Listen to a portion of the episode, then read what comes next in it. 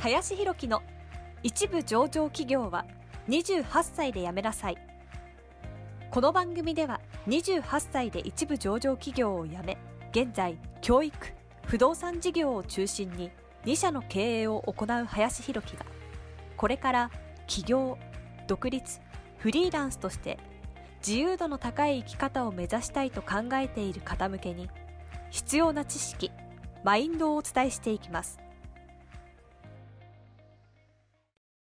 こんにちは林です、えー本日はですね、まあ、怒りや悲しみが込み上げた時の対処法というテーマで話をしていきたいなと思います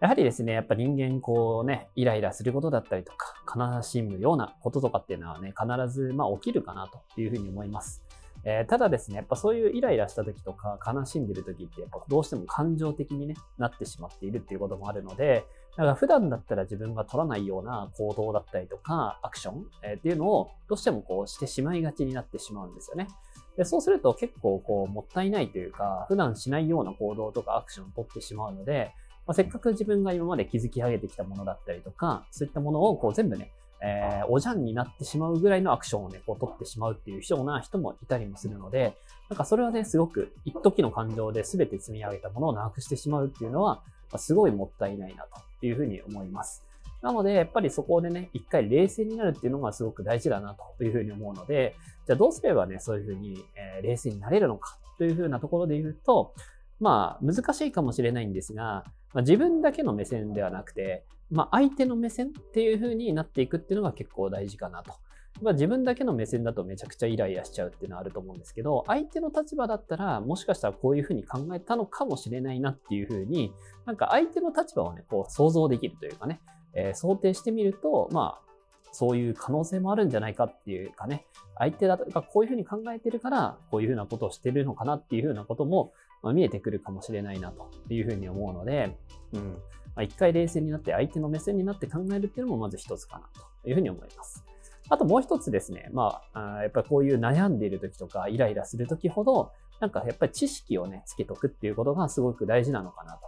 やっぱりこう人間って同じように悩むとか、まあ、イライラするとかってこう誰しも起きることなので、まあ、そういった時にどう対処すればいいのかみたいなことの本だったりとか古典みたいなものってたくさんあるんですよね。そう。で、そういう、まあ人が悩む時になぜ悩むのかとか、どういうふうにしていけばいいのかっていう知識があれば、なんかいちいちそういうところに、こう、はまりすぎないというか、落ち込まなくてね、済むっていうことがあるなと。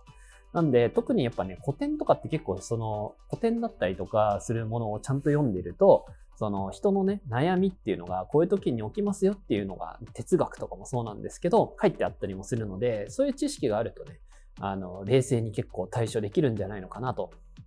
えいうふうに思います。で、やっぱりうまくいってる人ほど感情的にならない？やっぱその一時の感情でやっぱ積み上げたものをね、崩すっていうことがないので、やっぱり冷静ですよね。でもそれは、やっぱり知識があるからっていうのもね、すごく大きいんじゃないのかなというふうに思うので、ぜひね、感情的になってしまう人ほど、まあ、そういったね、え本とか古典みたいなものからね、日々知識を得とくと、まあ、もうちょっと冷静になれるんじゃないのかなというふうには思います。はい。